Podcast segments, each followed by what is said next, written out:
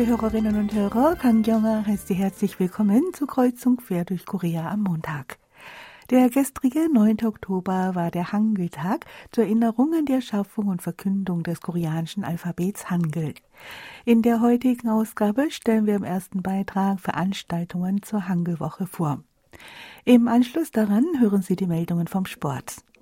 Danach geht es um ein Zentrum für Gartentherapie in Seoul, das demnächst eröffnet werden soll. Hier können die Bürger verschiedene Formen des Nutzpflanzenanbaus erleben.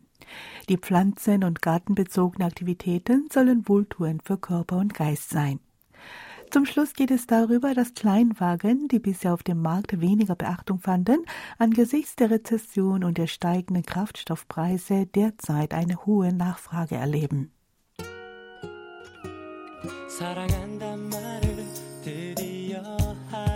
Zuerst aber etwas Musik. Hören Sie das Lied noch einmal gesungen von Ziodi.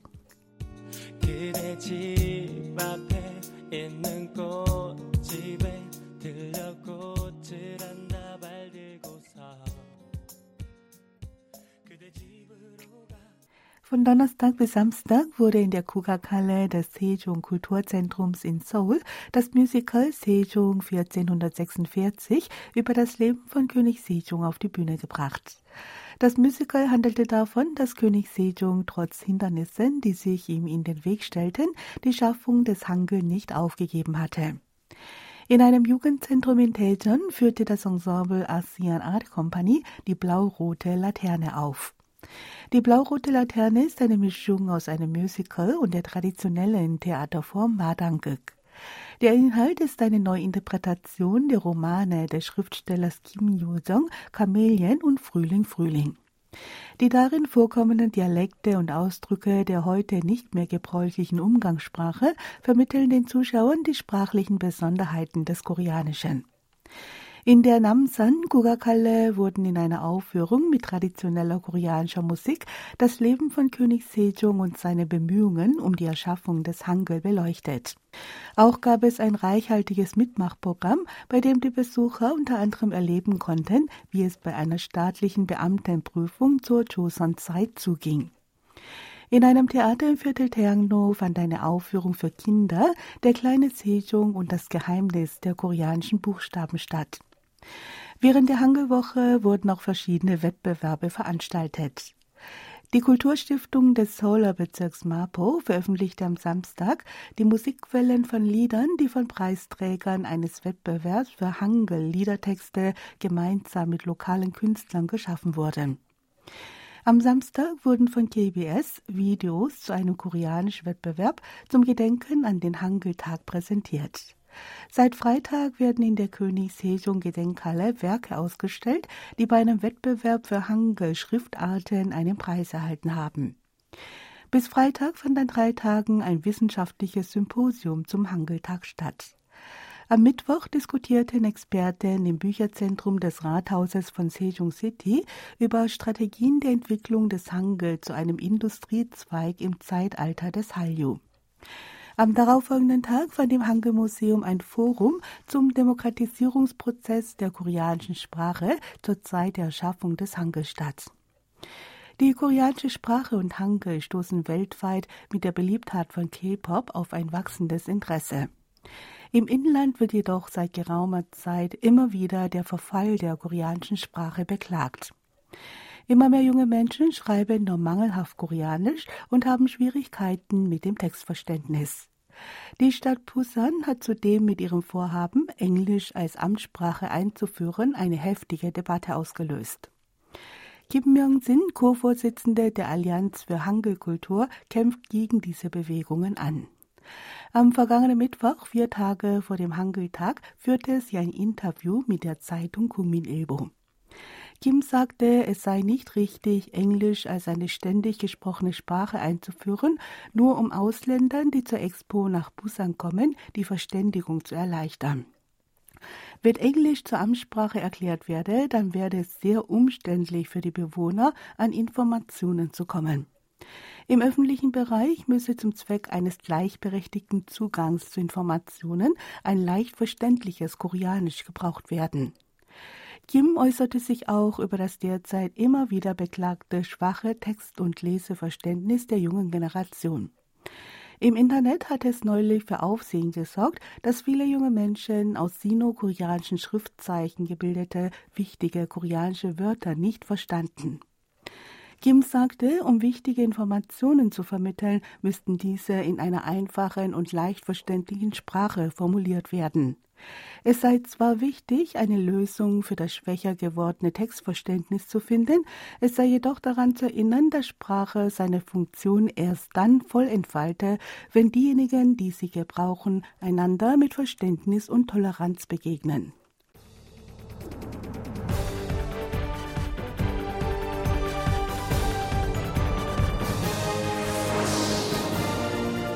Sie nun die Meldungen vom Sport. Mit im Studio ist Sebastian Ratzer. Hallo, liebe Hörer. Südkorea ist erstmals Gastgeber der Women's Fitness World Championships und des Men's World Cup des internationalen Bodybuilding-Verbands IFBB. Die Wettbewerbe der Fitnessathleten und Bodybuilder finden an sechs Tagen vom 18. bis 23. Oktober in der Stadt Yongju in der Provinz Nordgyeongsang statt. Aus über 50 Ländern werden mehr als 700 Teilnehmer erwartet. Das Organisationskomitee für die Women's Fitness World Championships und den Men's World Cup wurde am 15. September offiziell ins Leben gerufen. Es wurde für die Unterkünfte der Sportler gesorgt und die Vorbereitungen an den Wettkampfstätten wurden abgeschlossen. Auch wurde ein Plan für den Betrieb des Wettbewerbs erstellt und es wurden bereits freiwillige Dolmetscher angeworben. Ende Juli hat ein Evaluierungsteam der IFBB Yongju besucht und den Stand der Vorbereitungen und die Einrichtungen überprüft. Die Women's Fitness World Championships werden unter anderem in den Kategorien Body Fitness, Wellness Fitness und Bikini Fitness ausgetragen. Die Männer messen sich unter anderem in den Disziplinen Physik und Bodybuilding. Eine Attraktion ist die akrobatische Darbietung von einer Gruppe der besten südkoreanischen Fitnessathleten. Die Eröffnungsfeier findet im Yongju Bürgersportzentrum statt und wird durch ein Konzert von bekannten Sängerinnen und Sängern abgerundet. Die Wettbewerbe finden an drei Tagen vom 20. bis 22. Oktober statt. Am 21. und 22. Oktober steht eine Galashow der Athleten im Ginseng Park in Yongju auf dem Programm. Nun zur nächsten Meldung. Am Wochenende fanden im Rahmen des Monats des Pferdekulturtourismus das 17. Jeju Pferdefestival sowie das Hallama Pferderennen statt. Jedes Jahr lockt das Ereignis zahlreiche lokale Bewohner und Touristen an. Wegen der Corona-Pandemie fand es jedoch im letzten und vorletzten Jahr nicht statt. Dieses Jahr wurde unter dem Thema Pferd und Geschichte ein reichhaltiges Programm mit unter anderem einer traditionellen Kampfkunstaufführung auf dem Pferd, Musikaufführungen im Freien und einem K-Pop-Konzert geboten. Während des Zeitraums des Festivals war der Eintritt zum Pferdepark in Jeju frei. Am Samstag fand im Jeju Pferdepark das Pferderennen Jeju Gouverneurspokal statt. In diesem Jahr wurde das Pferderennen zum letzten Mal in der Kategorie Open ausgetragen, in der die sogenannten Halla-Pferde an den Start gehen. In der Kategorie Classic nimmt die Rasse Jeju-Pferde teil. Jeju-Pferde Jeju-Ma ist eine auf Jeju beheimatete Rasse, deren Vertreter klein und stämmig sind. Das Halla-Pferd Hallama ist eine zum Zwecke des Galopprennsports gezüchtete Kreuzung zwischen dem Jeju-Pferd und dem englischen Vollblüter. Die Halla-Pferde bildeten eine wichtige Achse des Pferderennsports auf Jeju. 2016 wurde beschlossen, zum Schutz und zur Förderung des heimischen Jeju-Pferds, dass das Pferderennen nur noch mit Jeju-Pferden stattfinden solle. Die Halla-Pferde werden ab dem nächsten Jahr von den Rennen ausgeschlossen. Und hier der letzte Beitrag. Auf der LPGA Tour der Saison 2022 ist es um die südkoreanischen Profigolferinnen auffällig ruhig geworden. Von einer Dominanz südkoreanischer Teilnehmerinnen kann in diesem Jahr nicht gesprochen werden. Das elfte Turnier in Folge konnte keine Südkoreanerin auf der LPGA Tour triumphieren. Die ausbleibenden Erfolge werden unter anderem auf einen verspäteten Generationswechsel zurückgeführt.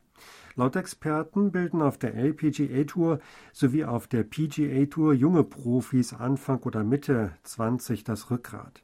Während in der Vergangenheit erfahrene Teilnehmer gute Ergebnisse brachten, ist es für junge Spielerinnen und Spieler dank der technischen Entwicklung und fortgeschrittenen Trainingsmethoden möglich geworden, innerhalb kurzer Zeit in die Weltspitze vorzustoßen. Die meisten koreanischen Profigolferinnen, die auf der LPGA Tour mit dabei sind, sind Ende 20 bis Mitte 30. Ein weiterer Grund ist das Wachstum der heimischen Profigolftour der Damen KLPGA. Früher galt die KLPGA Tour als ein Sprungbrett für den Vorstoß auf die LPGA Tour. 2012 gab es auf der KLPGA Tour nur ein einziges Turnier mit einem Preisgeld in Höhe von über einer Milliarde Won. Mittlerweile ist die Zahl der Turniere, bei denen es ein Preisgeld von über einer Milliarde Won zu gewinnen gibt, auf 13 gestiegen. Die heimische Tour hat für leistungsstarke Spielerinnen dadurch an Attraktivität gewonnen. Hinzu kommt, dass die physisch überlegenen amerikanischen und europäischen Spielerinnen die systematischen und wissenschaftlichen Trainingsmethoden des koreanischen Profi-Golfsports adaptiert und ihre Spielleistungen stark verbessert haben. Starke Konkurrenz bekommen die Südkoreanerinnen auch von den Thailänderinnen, die derzeit auf der LPGA Tour große Erfolge feiern. Das war's mit den Sportmeldungen. Tschüss, bis nächste Woche.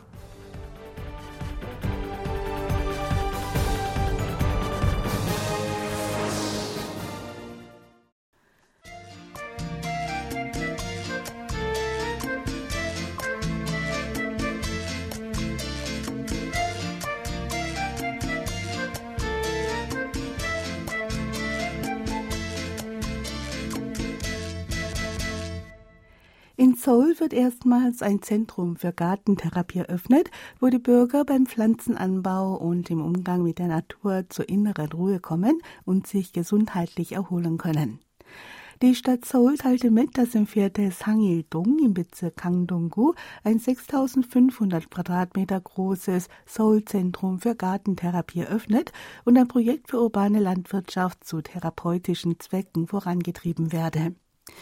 Hier sollen die Bürger, indem sie Gemüse oder Blumen pflanzen und züchten oder Obst anbauen, ihr seelisches und körperliches Gleichgewicht wiederfinden.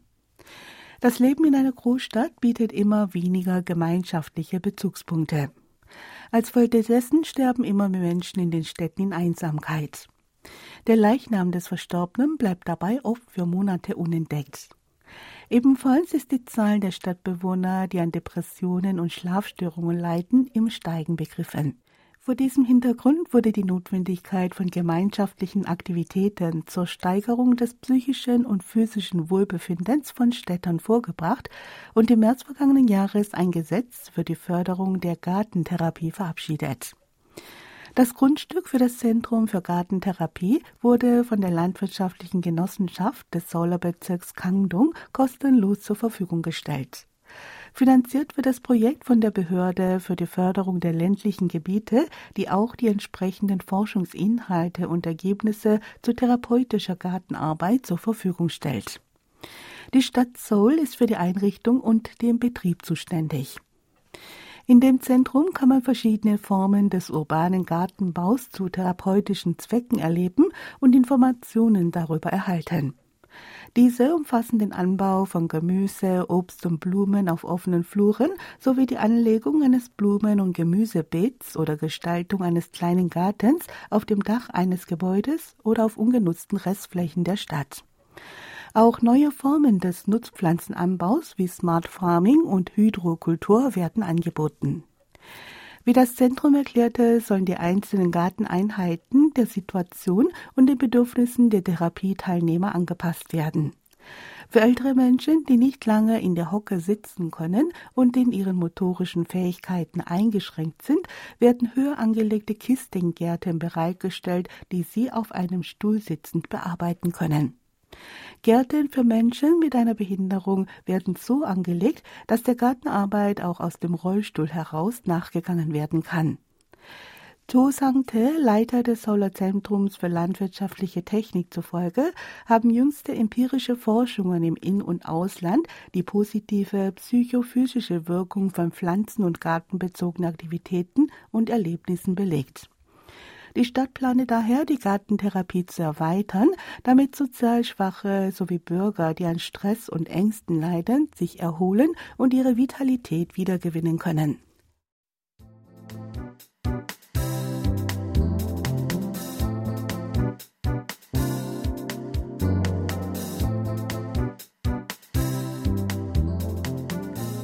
In Südkorea erlebt der Kleinwagen derzeit einen unerwarteten Boom. Die Branche steht kurz davor, bei der Stückzahl der verkauften Kleinwagen erstmals nach drei Jahren wieder die Marke von 100.000 zu überschreiten.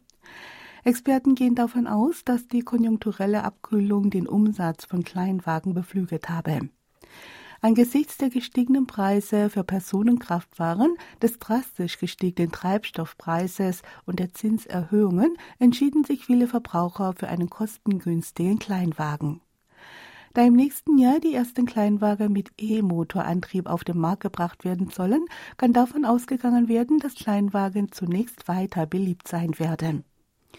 Der Automobilbranche zufolge wurden im laufenden Jahr bis September 35.012 Exemplare des Modells Casper verkauft. In dem einen Jahr seit Auslieferung des Kleinwagens von Hyundai Motor am 28. September letzten Jahres ließ sich Casper 45.086 Mal verkaufen.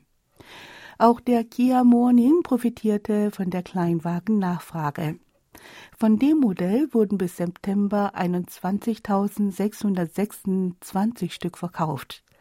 Für den Kia Ray gab es 32.796 Neuzulassungen und damit bereits mehr als im gesamten letzten Jahr. Auch GM Korea verdankt einen großen Teil seines Umsatzes dem Verkauf von Kleinwagen. Der Chevrolet Spark ließ sich im September 1031 Mal verkaufen und kletterte nach dem Trailblazer auf Platz 2 der meisten verkauften Automodelle von General Motors. Auch auf dem Gebrauchtwagenmarkt sind Kleinwagen stark im Kommen. Der Gebrauchtwagenplattform K-Car zufolge habe eine Analyse des durchschnittlichen Marktpreises von rund 740 unter zwölf Jahren alten importierten und heimischen Modellen, die auf dem Gebrauchtwagenmarkt vertrieben werden, einen deutlichen Verkaufsanstieg von günstigen Fahrzeugen ergeben. Mit Stand September dauert es 23 Tage, bis ein Chevrolet Spark auf den Gebrauchtwagenmarkt kommt und wiederverkauft wird. Dies sind im Vorjahresvergleich elf Tage weniger. Bis zum Verkauf eines gebrauchten Kia Morning dauert es 27 Tage und damit ebenfalls sechs Tage weniger. Die Nachfrage nach Kleinwagen war in den letzten Jahren stark zurückgegangen. Die Neuzulassungen in dem Segment waren in den sieben Jahren zwischen 2014 bis 2021 um 49 Prozent rückläufig. Im vergangenen Jahr gab es 95.603 Neuzulassungen von Kleinwagen. Im laufenden Jahr wurde jedoch bis August dank des Kleinwagenbooms wieder ein Plus von 44 Prozent im Vorjahresvergleich verzeichnet. Abnehmer von Kleinwagen waren bisher vorwiegend junge Menschen, die sich zum Berufsstart ihr erstes Auto anschafften. Die Nachfrage war daher in der typischen Einstellungszeit im Februar und März am größten. In diesem Jahr war jedoch die Nachfrage auch in den Monaten September und Oktober sehr hoch. Park Sang-il, Teamchef von KK, sagte gegenüber der Zeitung Gyeongyang Shimun, dass unter den wirtschaftlich schwierigen Bedingungen die Nachfrage nach günstigen Kleinwagen mit einem guten Preis-Leistungsverhältnis zunehme. Das Angebot auf dem Gebrauchtwagenmarkt bleibe jedoch hinter der Nachfrage zurück, so dass ein Objekt sofort einen Abnehmer finde, sobald es auf dem Markt sei.